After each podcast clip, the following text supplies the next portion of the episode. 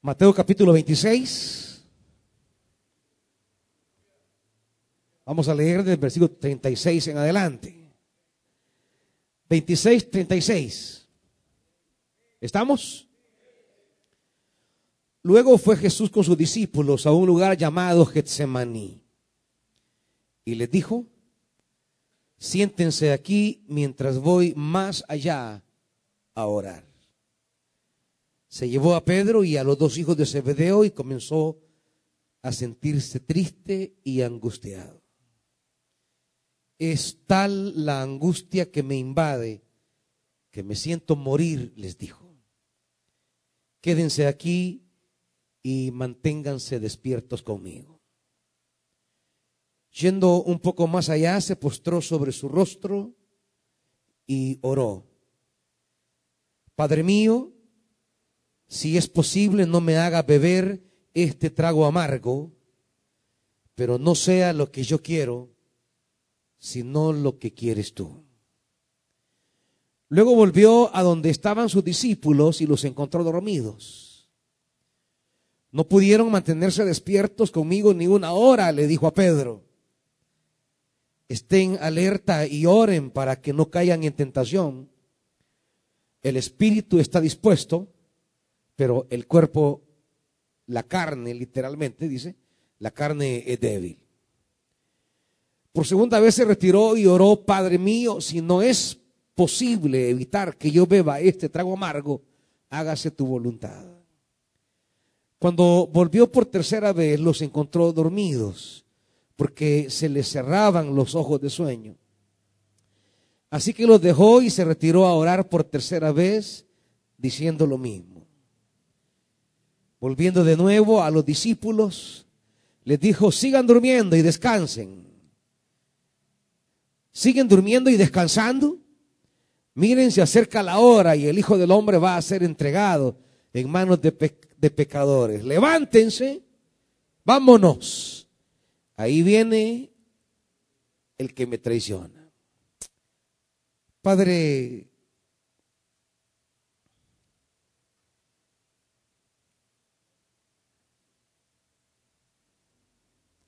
tal como Jesús Vivimos esas horas de humanidad, de fragilidad, de temor, de angustia. Y en esas horas, a veces la carne toma control de nuestras decisiones. Necesitamos decidir de acuerdo al Espíritu. Enséñanos pues el camino. Espíritu de Dios, háblanos. Amén. Siéntense amados.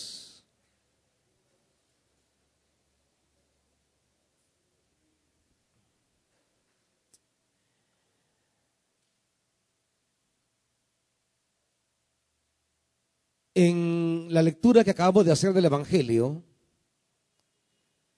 encontramos a un Jesús tan humano, la expresión más humana de Jesús. Acaba de estar sentado con sus discípulos en la mesa. El verso 30 dice que recién cantaron los salmos y salieron al monte de los olivos, es decir, recién ha estado adorando. Los estudiosos dicen que los salmos que Jesús cantaba son los salmos 112, 113, 114, 115, 116 y 117. Eran cinco salmos, llamados los salmos de los aleluya, porque es la palabra que más se repite en esos salmos. Es decir, Jesús estaba gozoso. Estaba cantando aleluya, aleluya. Era, e, e, eran los salmos que entonaba. Pero de repente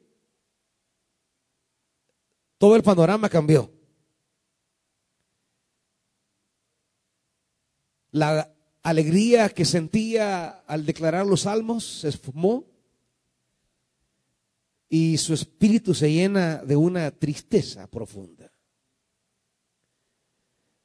La, la fe y la esperanza que tenía parece que quedó suplantada por el terror y el miedo. Estamos ante el escenario más humano de Jesús.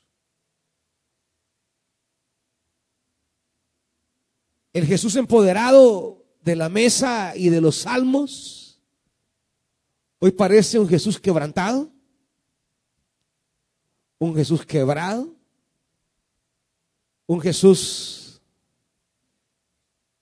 lleno de incertidumbres, Un Jesús que dice, es tal la angustia que me invade que me siento morir. Es casi como rayar en la depresión. Aquí tenemos a un Jesús cuya condición humana raya en un estado depresivo. Lo dice el pasaje. Comenzó a sentirse triste y angustiado. Y a esa tristeza y angustia le agrega un comentario. Siento que voy a morirme de esta aflicción, de esta angustia. Es cuando entramos en ese estado humano de, de casi descontrol. Y donde tomamos conciencia del panorama oscuro que, que, llega a nuestra vida. Es cuando tomamos conciencia de, de lo terrible que están las cosas. Y, y que no vemos manera de cómo se va a evitar eso. Y entonces entran en nuestra psiquis, en nuestra personalidad, en nuestro perfil humano, entran una serie de contradicciones, de pensamientos destructivos, de sentimientos de abandono, y vivimos, vivimos una hora donde parece que nada nos consuela, nada nos anima, no le hayamos sentido a nada. Quiero decirles, amados hermanos, que si usted ha atravesado o atraviesa esta sensación, quiero decirle que Jesús lo vivió antes que usted. Esa experiencia que vive el salmista y que lo va a reflejar en muchísimos salmos como el Salmo 40, 41, 42, ¿por qué te abates, oh alma mía? ¿Por qué te angustias dentro de mí? Cuando siente que se hunde y no hay manera de revertir el hundimiento y no hay dónde pararse y aún las personas cercanas, en lugar de ser soporte, a veces contribuyen a ese estado de crisis. Bueno, así está Jesús. ¿Cómo salimos de ahí?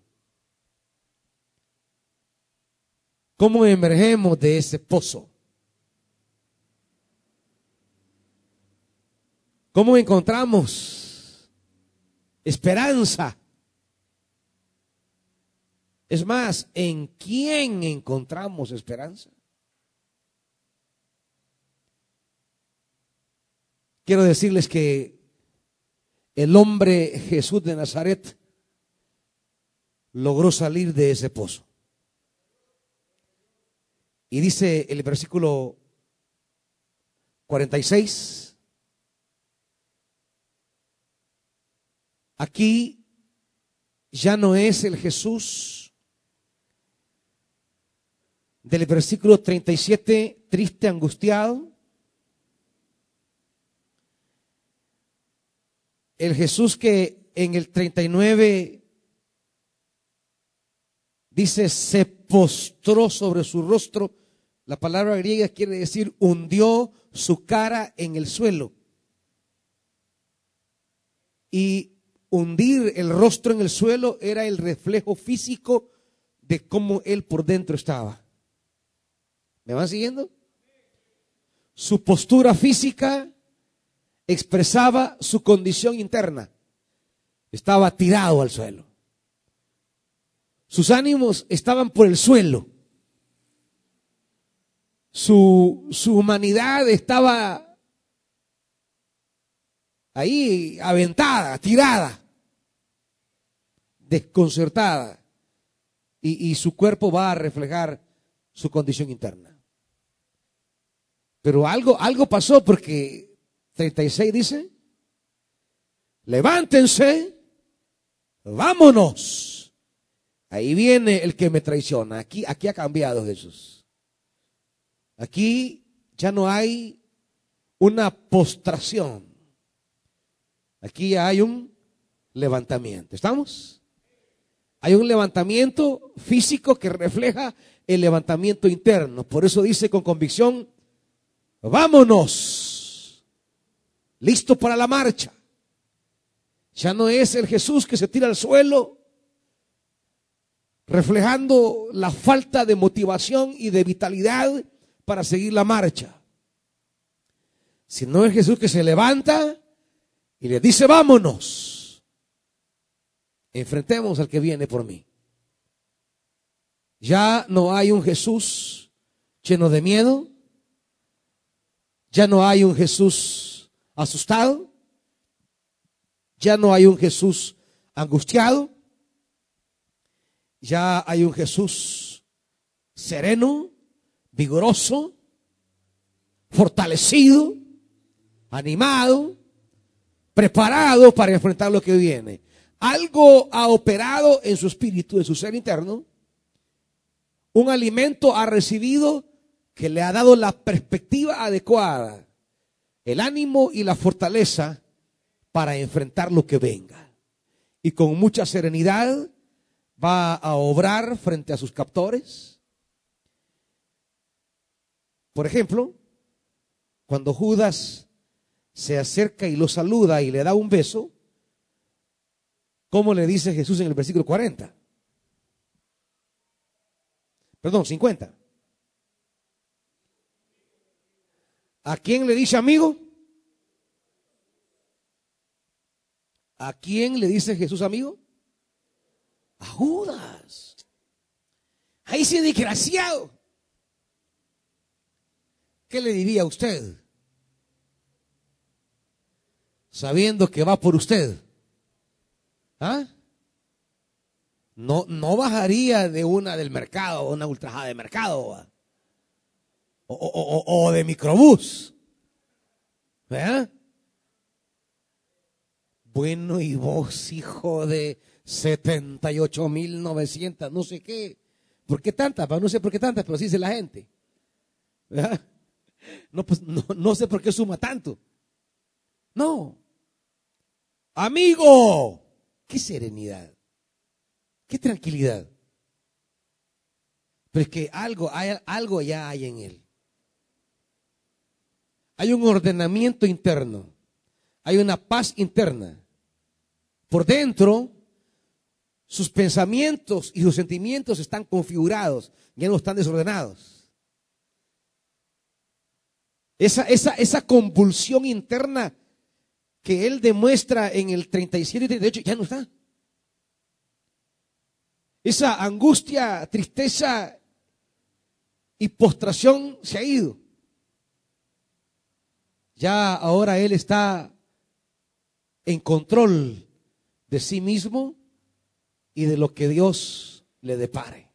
Ya él por dentro ha vencido. Por dentro él tiene ya control de sí mismo.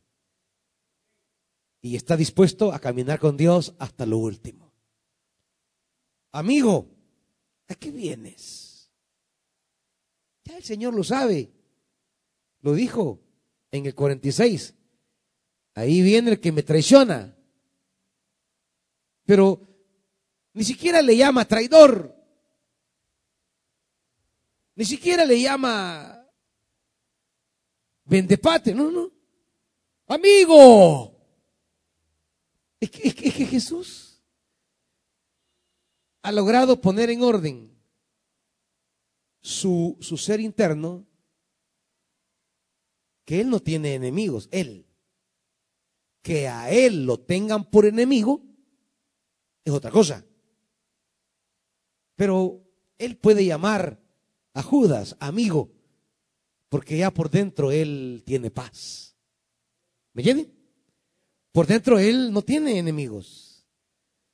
Por dentro Él no tiene nada contra nadie. Ha logrado estar en paz. Ha hecho las paces ha logrado ordenarse. Todo su interior ha logrado reorganizarse. Pero ¿cómo lo hizo? Eso es lo que Dios quiere enseñarnos esta noche. Si Él lo hizo, también usted y yo podemos, hermanitos. No nos atrevamos a enfrentar el mañana sin estar en orden por dentro. No nos atrevamos a enfrentar los desafíos, los retos de la vida, si aquí dentro no estamos en paz. ¿Me entiende? Si hay convulsiones internas, tenemos que sosegar nuestro espíritu al más corto plazo. Lo primero no es saber quién es el traidor. Lo primero no es cuántos van a venir en la turba. Lo primero no es saber cómo están las crisis. No, no, no. Eso no es lo primero. Regálame un poquito más de monetario, por favor. Lo primero es que aquí dentro, en mis pensamientos y mis sentimientos, yo esté en victoria. Yo esté en paz. Yo esté confiado en las manos del Padre. Que aquí dentro yo tenga la paz de Dios. Esa paz de Dios que Pablo describe, acompáñenme en Filipenses.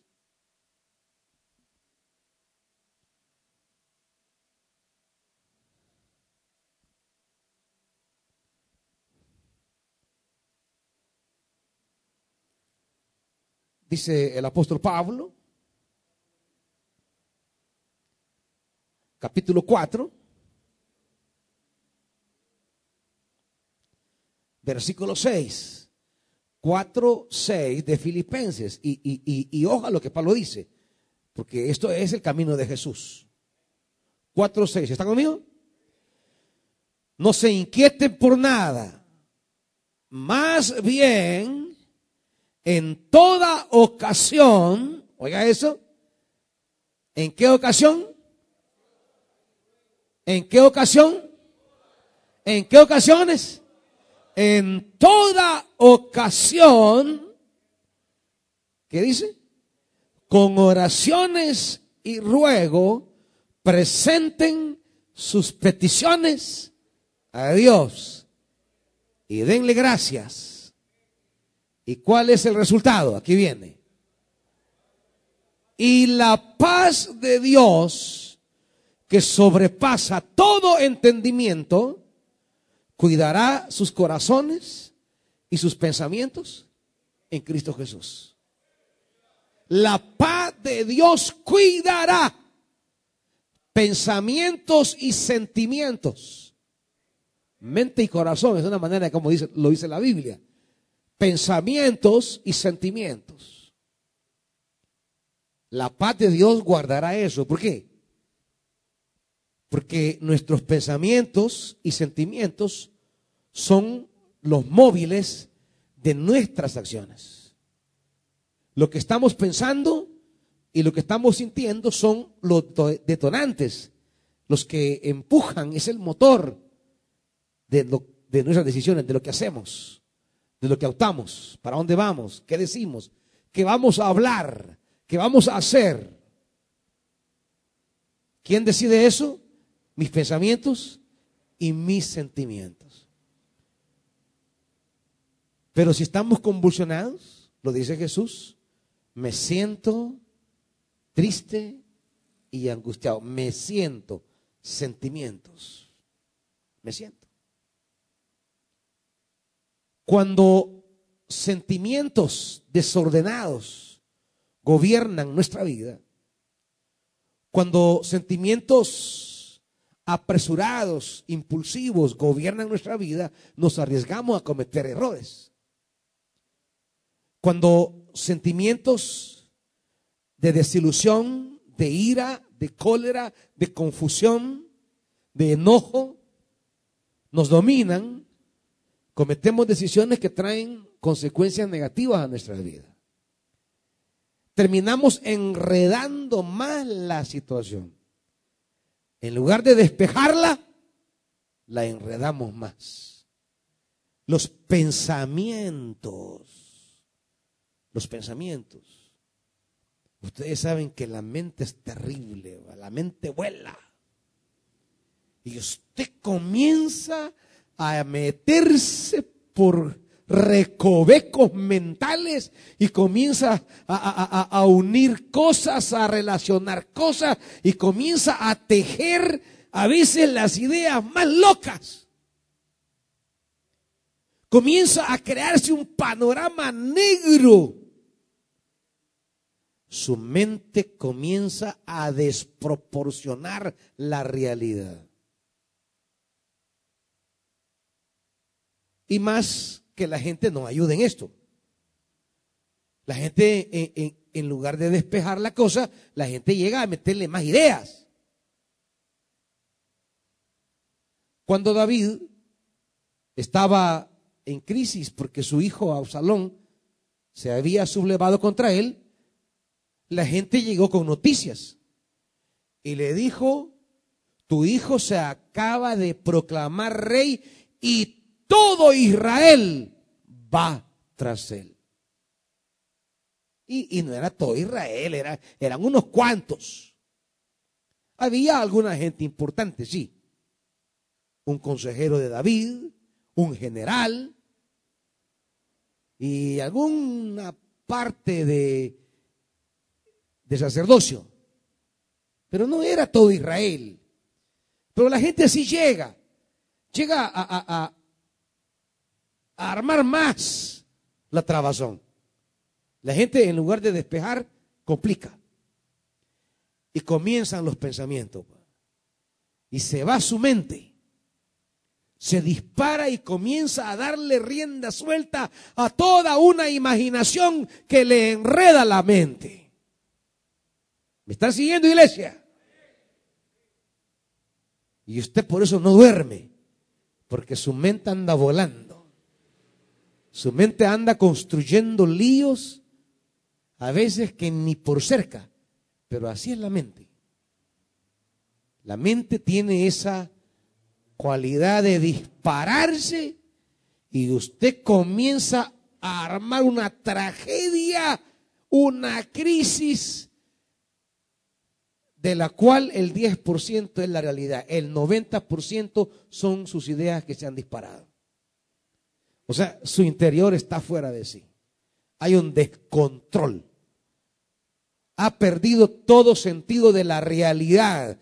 No está viendo las cosas tal como son. Pensamientos y sentimientos que nos descontrolan para desproporcionar la realidad y comenzamos a tomar decisiones a partir de ese, esa desproporción, a partir de ese caos emotivo, a partir de esa crisis que hemos levantado y comenzamos a tomar decisiones que en lugar de ayudarnos a salir del problema nos enredan más. ¿Me están oyendo, iglesia? Por eso Pablo dice, tenemos que, que tener la paz de Dios. Es lo que Jesús tiene ahora aquí. La paz de Dios. Y eso, con eso debemos ir a casa esta noche. Con la paz de Dios. La paz de Dios le va a permitir tomar el camino correcto, la decisión adecuada, la actitud correcta. Y mire, siga viendo a Jesús, 50. Los hombres se acercaron y prendieron a Jesús, 51. En eso uno de los que estaban con él extendió la mano, sacó la espada e hirió al siervo del sumo sacerdote, cortándole una oreja. Esa es la reacción incorrecta. Cortarle, cortar la oreja a uno de los soldados era un acto, un acto de sublevación, de rebeldía, de subversión. Y eso implicaba darle carta a la autoridad para que procediera a actuar como a ella le competía. Y no había manera que ellos ganaran. Si el sacerdote le pide ayuda a los soldados romanos, no había manera. Tanto la guardia del templo como la guardia romana tenía capacidad para apagar cualquier sublevación en Jerusalén. Había una fortaleza romana muy sólida y muy grande. Los discípulos, si tomaban las armas, no tenían la más mínima oportunidad. Serían aplastados. La reacción de este discípulo es una reacción equivocada. Porque lo que va a traer es el aplastamiento del movimiento de Jesús, el exterminio del movimiento de Jesús. Pero es la reacción apresurada, descontrolada, de quien, de quien no ha puesto aquí adentro orden, de quien no tiene aquí dentro serenidad, de quien no ha encontrado aquí adentro la paz, y el designio de Dios para su vida. Jesús dice, 52, guarda tu espada, porque los que a hierro matan, a hierro mueren. ¿Crees que no puedo acudir a mi Padre? Y al instante pondría a mi disposición más de 12 batallones de ángeles. Pero entonces, ¿cómo se cumplirían las escrituras que dicen que así tiene que suceder la serenidad con la que Jesús reacciona. Cálmense, tranquilos. Decidí ser profeta, sé cuál es mi destino. Decidí ser mensajero de mi Padre, sé qué es lo que viene en mi vida. No es que Dios de manera eh, consciente le ordena a su hijo que vaya a que lo maten. No, no, no. No es eso lo que se tenía que cumplir. No es eso lo que Jesús pide, hágase tu voluntad. ¿Qué padre mandaría conscientemente a su hijo a que lo asesinen? el asesinato de Jesús es la reacción de un pueblo que se niega a seguir la palabra de Dios. Pero Dios está decidido. Dios tiene una voluntad. Y la voluntad es la salvación. Así que el Padre tendrá la voluntad de levantarlo de entre los muertos de resucitarlo, de levantarlo de la tumba. Pero claro, para resucitarlo tiene que morir. No porque sea el ángel divino, sino porque es la reacción humana de todo Israel ante todos los profetas. Jerusalén, Jerusalén, que matas a los profetas. La parábola de los labradores malvados. Voy a enviar a mi hijo, a él sí lo van a respetar. ¿Y qué ocurrió? Lo mataron, no lo respetaron. O sea, el padre no lo mandó a morir al hijo en la parábola. No, el padre lo manda y dice, no, a mi hijo sí lo van a respetar. Porque es mi mensajero. Pero es tanta la rebeldía de Jerusalén, es tan necio el corazón del hombre que aún encuentra la excusa ideal para matar al hijo. Hey, este es el heredero, matémoslo. Y ahora ya no seremos arrendatarios, seremos dueños. Y le dieron en la nuca. Ahora, el padre va a terminar haciendo su voluntad. Y la voluntad de Dios es salvadora, siempre. La voluntad es redención.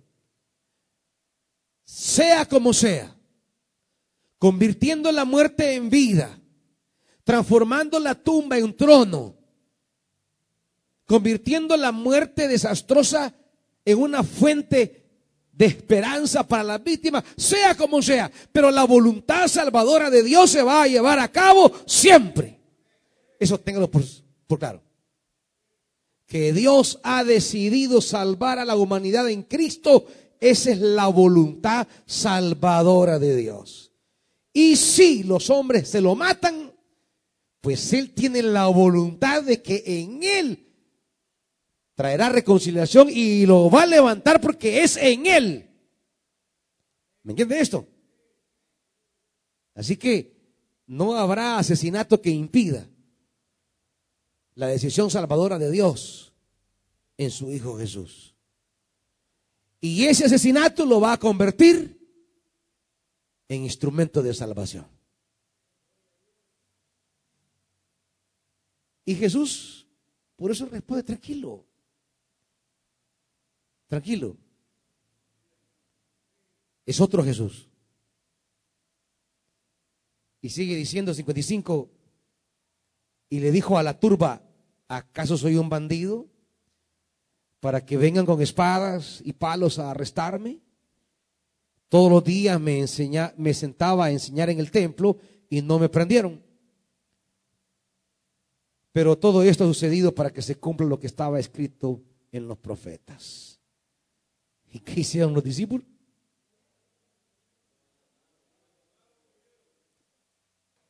Todos, no unos, todos. Los discípulos lo abandonaron.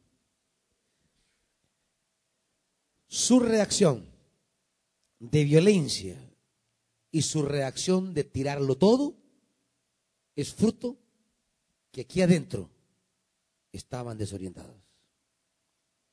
¿Me están oyendo? Cuando usted dice yo dejo todo esto y me voy, no me interesa ya. Aquí, aquí tenemos un problema. Cuando quiere bajar las manos y rendirse. Cuando quiere tirarlo todo.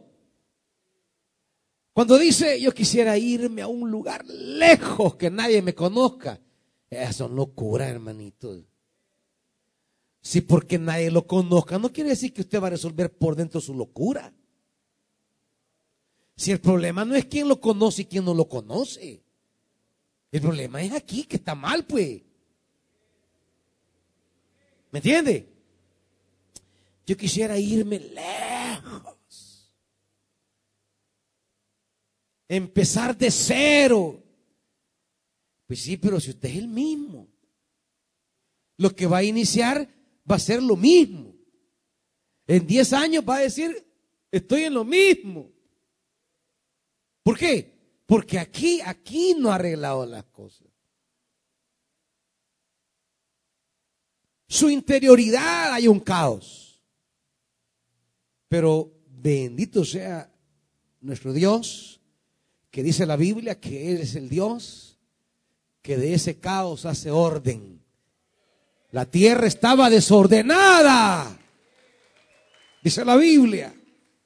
La tierra estaba desordenada. Había un desorden allí, como los que a veces andamos cargando. Había un vacío, estaba desordenado y vacío, como el vacío que a veces andamos cargando.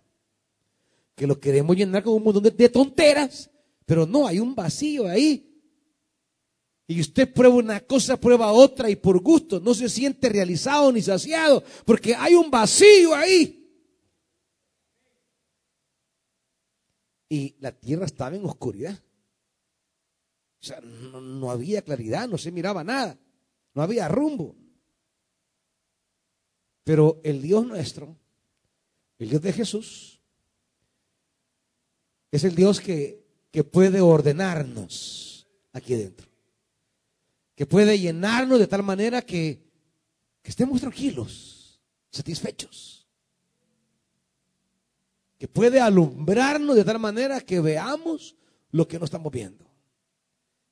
Ese Dios que al final de Génesis 1 dice, y vio Dios todo lo que había hecho y era bueno en gran manera. Eso hará Dios esta noche. Dios, al terminar esta noche, verá lo que ha hecho en ti y dirá, es bueno en gran manera. Así como Jesús, Él se levantó diferente. Ahora, ¿qué hizo Jesús? Veamos. se fue con sus discípulos a un lugar llamado Getsemaní. Getsemaní es un jardín, un huerto en las faldas del Monte de los Olivos. Por eso en otra versión se hablará que se fue a orar al Monte de los Olivos, porque es el mismo lugar, solamente que Getsemaní es un huerto que había sido en un tiempo una prensa de aceitunas, digamos, como un trapiche. ¿Me entiende? Habían eh, aceitunas y allí era el lugar donde era como la molienda para extraer aceite. Eh, bueno, hasta la forma física del aceituno es, eh, es así como rolliza, enrollada, como que al árbol mismo le costase extraer del suelo los nutrientes para producir aceite. Porque de esto es que van a sacar el aceite de olivo. Y aquí es donde se exprime para extraer el aceite. Getsemaní es esa prensa, esa prensa para exprimir el aceite que era usado para comidas, para unciones, para sanidades. Simbólicamente es un gran significado porque, porque no solamente es hablar en términos materiales del Getsemaní como un lugar para exprimir aceite, sino que sigue siendo una prensa espiritual. El Gesemaní es, es el trapiche espiritual donde Jesús será, pasará la, el momento de la presión, de la tensión, pero de ahí brotará un aceite bendito. De ahí se levantará un hombre diferente. Al Getsemaní entra un hombre temeroso, un hombre angustiado, un hombre que se siente morir, y del Getsemaní se levanta un hombre dispuesto a enfrentar el designio divino para su vida.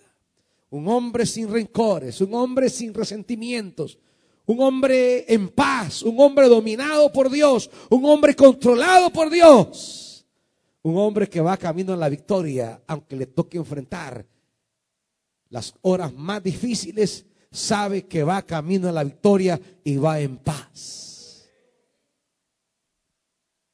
Ahora, ¿qué hace Jesús? Vea conmigo y dice, Jesús fue luego con sus discípulos a un lugar llamado Getsemaní y les dijo, siéntense aquí mientras que mientras voy más allá Ahora, Si nosotros queremos salir de la angustia que nos invade, tenemos que ir más allá de donde hemos estado. No podemos vencer las horas de angustia en la vida en el mismo lugar en que están todos. No. Yo tengo que ir más allá. Quiere decir que yo tengo que hacer toda clase de acciones y de iniciativas que vayan más allá de los demás. Ustedes quédanse aquí, les dijo los discípulos. Ustedes no están viviendo lo que yo estoy viviendo, ustedes pueden quedarse aquí y aquí queda, eh, estar tranquilos. Yo enfrento algo más complicado y tengo que ir más allá. No puede vencer el momento que vive en el lugar donde están todos.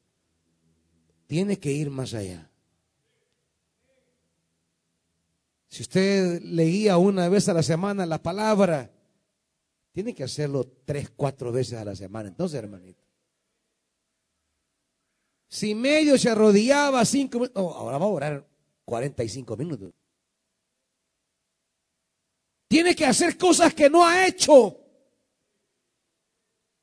Tiene que buscar lugares a donde no ha ido. Tiene que tener tiempos a solas mucho más allá.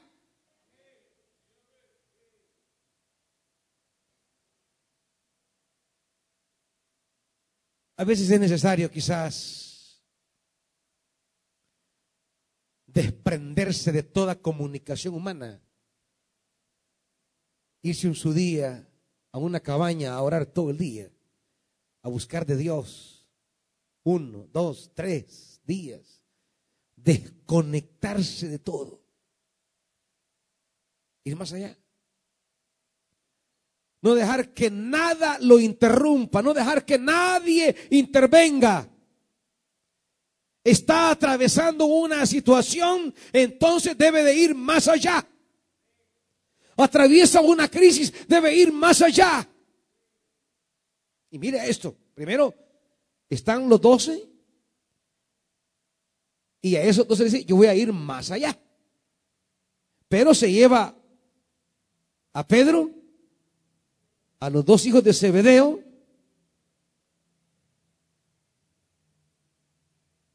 a ellos los lleva más allá.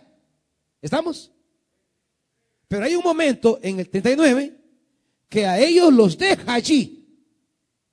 Ellos están más allá del resto. ¿Me explico? Ellos caminaron con Jesús un poco más allá. Pero ahora Jesús los deja ahí y les dice que yendo un poco más allá, se postó. O sea, él fue todavía más allá de los tres. Quiere decir que si su angustia es diferente a la de los doce, no puede quedarse en ese lugar donde ellos están. Tiene que ir más allá.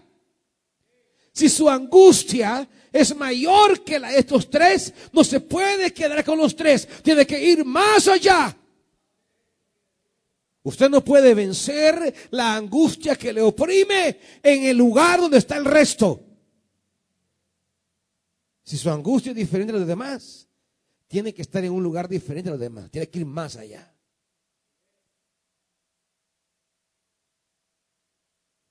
Cada quien tiene que ir más allá según sea su angustia. Jesús me enseña. Si su angustia no es tanta, pues se puede quedar sentado. Si su angustia es tal, puede venir de pie al frente.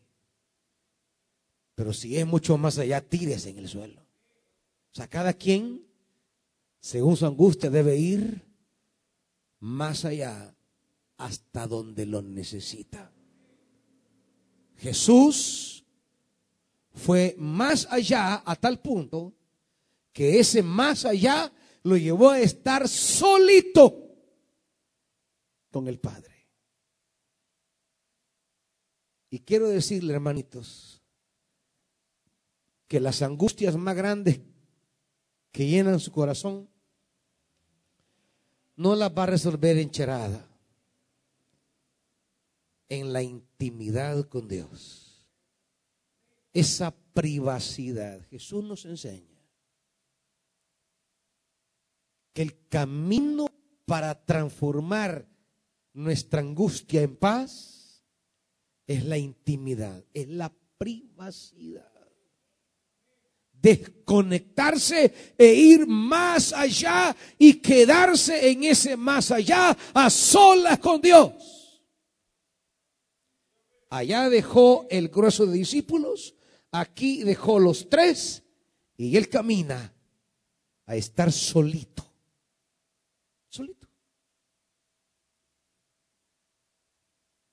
Muchos en su angustia acuden a las comadres, a los compadres hey, amiguis, quiero hablar con vos. Y, ahí van a tertuliar, van a chambrear, pero, pero, pero por dentro no vas a resolver nada. Porque una cosa es desahogarse, lo que los psicólogos llaman la catarsis. Sí, usted puede hacer catarsis con la gente y desahogarse, sacar, decir, pero la catarsis no ordena nada. Solo el desahogo. Pero adquirir la paz de Dios no es fruto de catarsis. No es fruto de desahogo. Usted dice, ay, ya, ya chillé, ya me siento bien. No, no, lo que ha tenido es catarsis. Eh, siente que se ha desahogado. Pero el desorden ahí lo tiene. La confusión ahí la tiene. El caos ahí lo tiene. El vacío ahí lo tiene. Lo que ha sacado a veces es molestia, enojo, chirria, crisis, que, ha chillado, pues. La soltó, como quien dice. Pero, pero no ha arreglado nada todavía.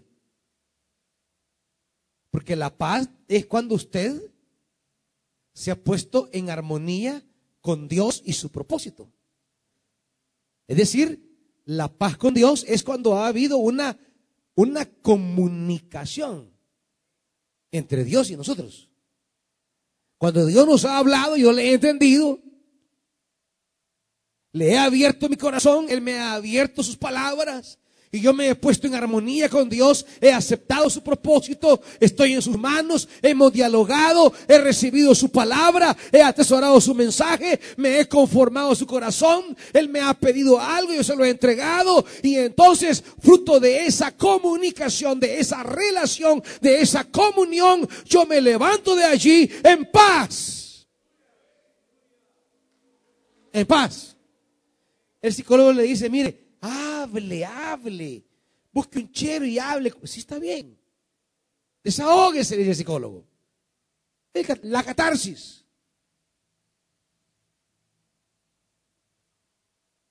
Pero, pero el problema no se ha resuelto. Por eso Jesús no se queda con los doce, ni se queda con los tres. Porque con los hombres usted no va a resolver lo que solo Dios puede resolver. Con los hombres usted no va a solucionar lo que solo Dios puede solucionar. Si a veces usted le anda pidiendo asistencia al que anda más disparado que usted. Hey, ayúdame a clarificar mis pensamientos. Y ese anda más revolucionado que a ver qué. Ayúdame a ordenar mis ideas. Peor si el que, con el que usted va a hablar está más relajo de ideas.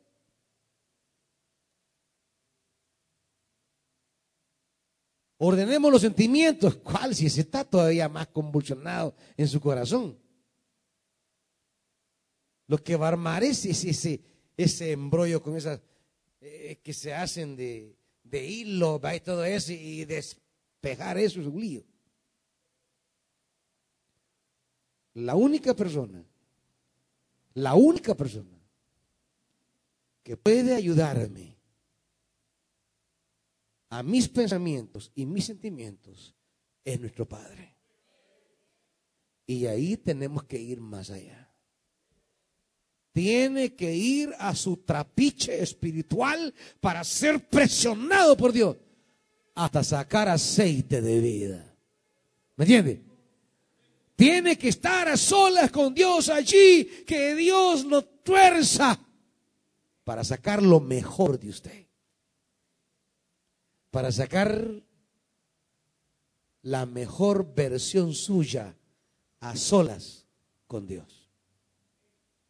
Pero necesitamos nuestro Getsemaní. Ir más allá a solas. Y mire cómo Jesús mismo irá evolucionando en sus reacciones. Cuando él va la primera vez a orar y regresa, dice el 40, luego volvió a donde estaban sus discípulos y los encontró dormidos. ¿Y, qué hace Jesús? Reclamarles. No pudieron mantenerse despiertos conmigo ni una hora. O sea, Jesús todavía está medio, medio encendido, medio, medio caliente. Y, y los reprime y les advierte, eh, pónganse vivos, oren, que no caigan en tentación, el espíritu está dispuesto, pero la carne, cuando habla de la carne está hablando de esa inclinación nuestra a caminar en sentido contrario a Dios. Y no hay momento más difícil de ir en contra de Dios cuando andamos disparados. La carne toma control de nosotros. Y la carne es en la Biblia aquella inclinación a hacer lo que se me antoja, lo que quiero, lo que creo, lo que sea más fácil. No lo que sea la voluntad de Dios. La carne siempre busca lo más fácil, no busca la voluntad de Dios. Por eso el diablo tentó a Jesús. Y cada tentación era facilitarle el impacto de su mensaje. Claro, si la gente miraba que Jesús se subía al pináculo del templo y se lanzaba de cabeza y toda la gente viendo, viene para abajo y de repente, ¡pum! Un ángel llegaba y, lo agarraba, la gente le iba a ser más fácil creer. Y, el diablo le está diciendo a Jesús, échate un acto ahí maravilloso que te facilite la tarea de predicar la palabra. Y Jesús rehúsa a usar su poder para dar un espectáculo que le haga fácil el camino, porque no ha venido a eso. Es decir, no ha venido a manipular la fe de la gente. ¿Me entienden? Esa es la tentación. Oren, dice Jesús, porque estamos propensos siempre a tomar el camino más fácil. Y solo la oración nos conecta con el deseo del Espíritu. ¿Me entienden? Jesús regresa por segunda vez en el 43. Los encontró dormidos porque se les cerraban los ojos de sueño. ¿Y qué hizo Jesús? Hoy ya no les dijo nada. Ya la cosa iba evolucionando. Los dejó. Y se retiró a orar por tercera vez. O sea, ya no le reclama. Ya no le dice nada. Los dejó. Y regresa por tercera vez y su reacción es más bien, miren, levántense y vámonos. Ahí viene el que me traiciona. Ya soy tú de decir, levantémonos y vámonos porque hay un camino por seguir. Ya los invita a enfrentar el designio de Dios. La oración transformó a Jesús y nos puede cambiar a nosotros también. La oración transformó la angustia cautivante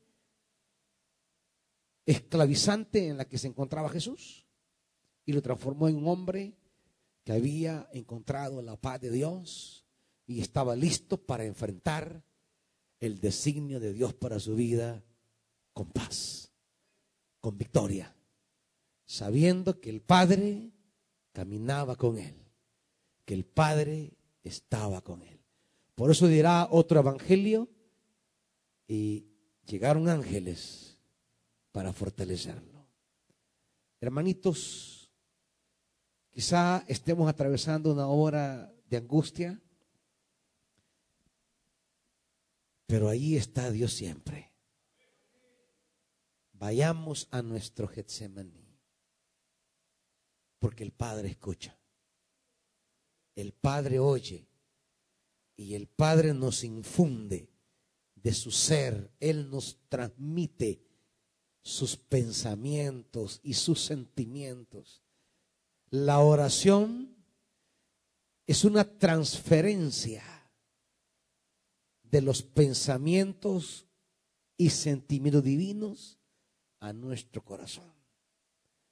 La oración es esa canalización de Dios a nuestra vida, de lo que Dios piensa, de lo que Dios siente, y eso nos transforma. Así, hermanitos, si hay quienes tengan angustias como las que Jesús vivió, vaya más allá, venga al frente, hable con Dios y deje que Dios le transfiera pensamientos y sentimientos. Venga entonces, si hay corazones angustiados, que sienten morir, que no hayan ya que hacer, que no encuentran el rumbo, que no hayan la salida. Entonces venga, vaya más allá como dice la Biblia, vaya más allá. Él está aquí. Él está aquí para escucharnos. Está aquí para oírnos. El Padre que escuchó a Jesús en el Getsemaní está aquí para escucharte. Ven a tu Getsemaní. Ven a tu trapiche. Donde Dios sacará aceite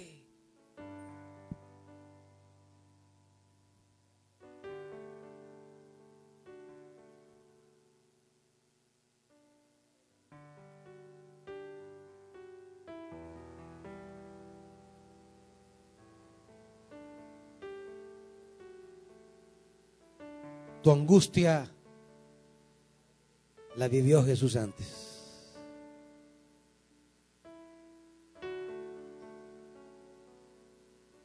Ese sentimiento de miedo, de terror, lo vivió Jesús. Cuando él sintió que todo se terminaba, el frío de la derrota.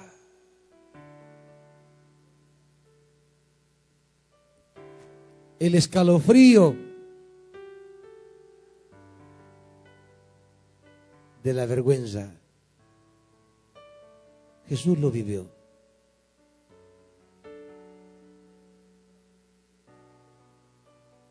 El miedo a la muerte.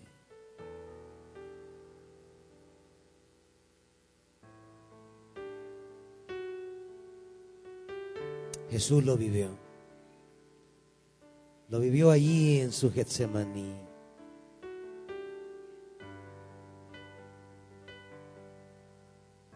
Pero Él nos enseñó el camino. Nos enseñó el sendero.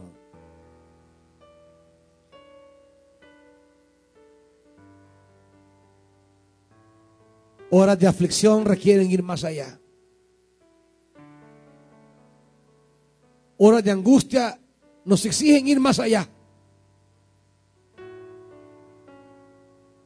Y más allá, y más allá. De modo que en lugar de retroceder es de ir más allá. En lugar de volver atrás es de ir más allá.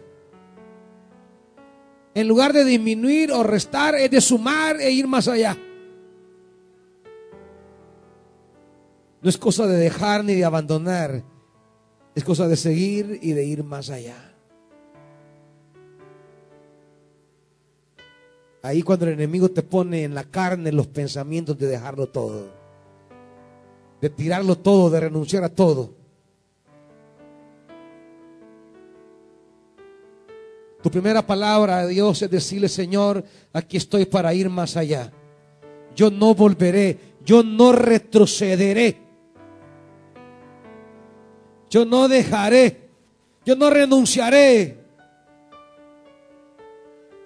Aquí estoy para decirte que voy más allá.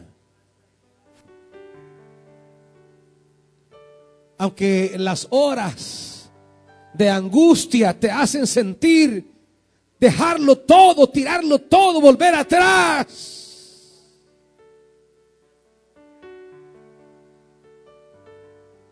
Jesús te dice, ve más allá. Ve más allá.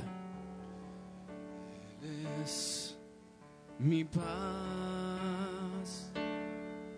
Ha quebrado todas mis cadenas. Aleluya. Él es mi paz. No es hora de regresar.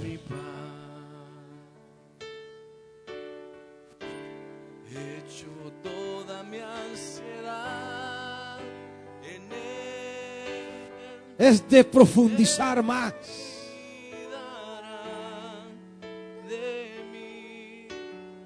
Vayan más allá con Dios. Vayan más allá con Dios.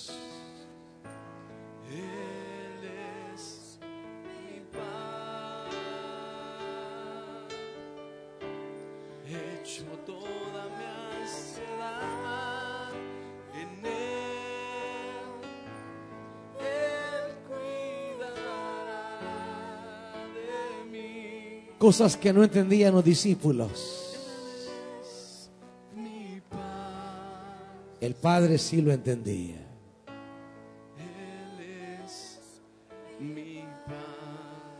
Cosas que los hombres no entienden.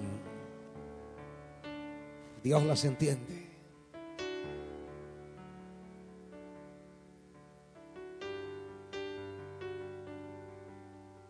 Todos huyeron y lo dejaron solo, pero él ya estaba en paz.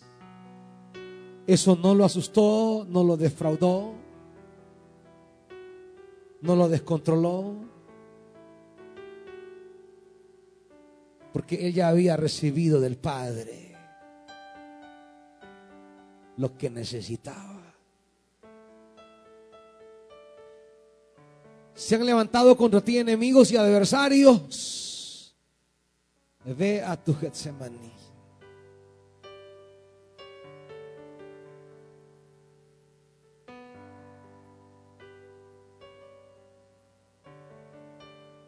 Has entrado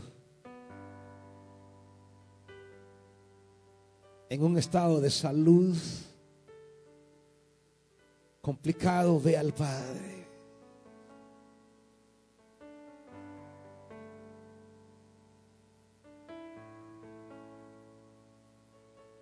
Te estás asfixiando en tu economía. Ve al Padre. Te sientes frágil.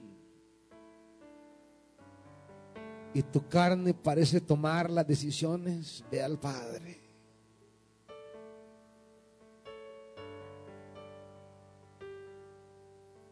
Las cosas no caminan bien en casa, ve al Padre.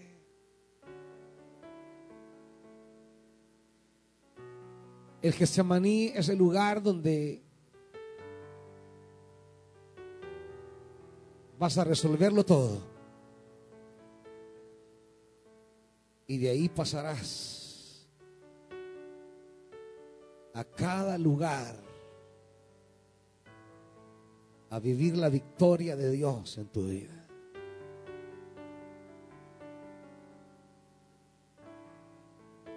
Será llevado por la turba, pero él ya está en paz. Lo llevarán ante Herodes, pero él está en paz. Lo llevarán ante Pilato, pero él está en paz. Lo van a golpear, a bofetear, a escupir, a azotar. Le pondrán el madero sobre sus hombros y lo harán llevarlo al Gólgota. Pero él va en paz. Lo van a clavar en la cruz, pero él dirá, Padre, en tus manos encomiendo mi espíritu. Estaba en paz. Dame de tu eterna paz. El primer día de la semana, la piedra fue movida, la guardia congelada, el sello imperial quebrantado.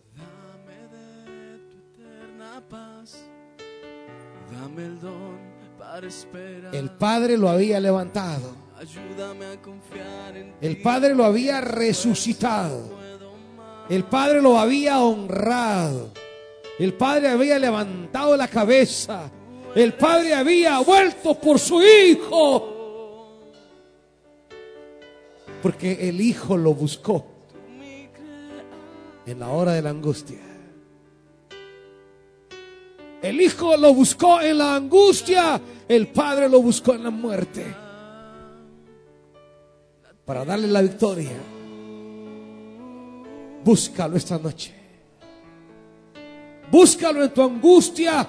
Búscalo en tu desesperación. Búscalo en tu necesidad. Búscalo en tu quebranto. Búscalo en tu desesperación.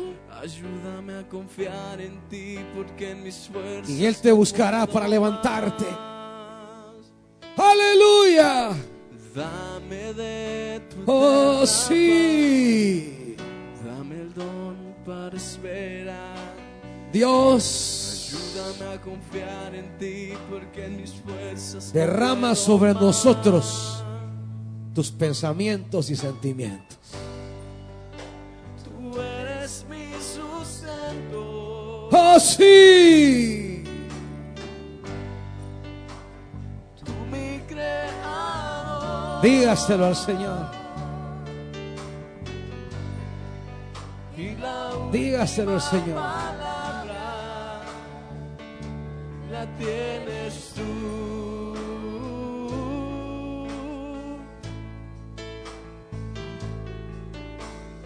Vamos, dígaselo, iglesia. Tú eres mi sustento. El Padre está aquí para oír. El Padre está aquí para derramar sobre ti asistencia divina en esta hora de oscuridad. Clama a mí y yo te responderé.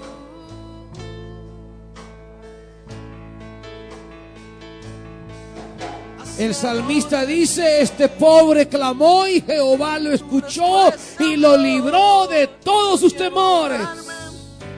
No quiero ahogarme en mi humanidad. Haz que No estamos ante un Dios muerto, sino ante un Dios vivo. No estamos ante un ídolo, sino ante el Rey de Reyes y Señor de Señores. No estás ante un diosecillo de bolsillo. Estás ante el omnipotente, el creador, el alfa y el omega.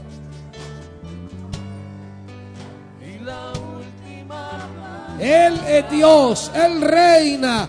¿Con qué pues me compararéis? Dice el Señor. ¿Con qué pues me compararéis? Él es el incomparable. Él es el todopoderoso, Es tu Padre. Es tu Padre, es tu Padre, iglesia. Él es tu Padre. De la manera que amó a su Hijo, te ama a ti y te ha hecho coheredero de todo. Oh, aleluya. Padre, esas bendiciones que en Cristo Jesús has preparado para nosotros, derrámalas esta noche.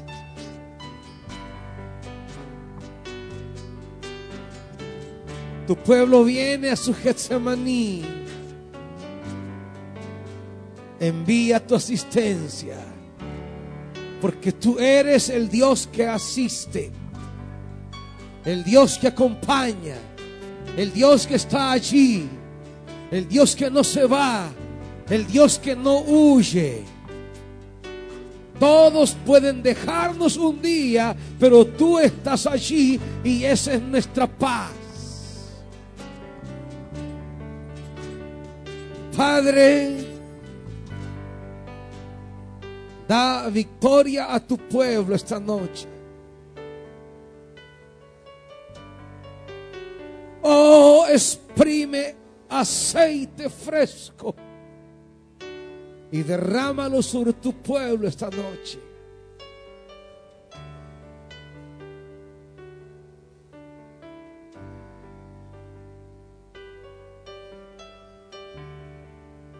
Padre, en el nombre de Jesús, levántate y atiende a tu pueblo.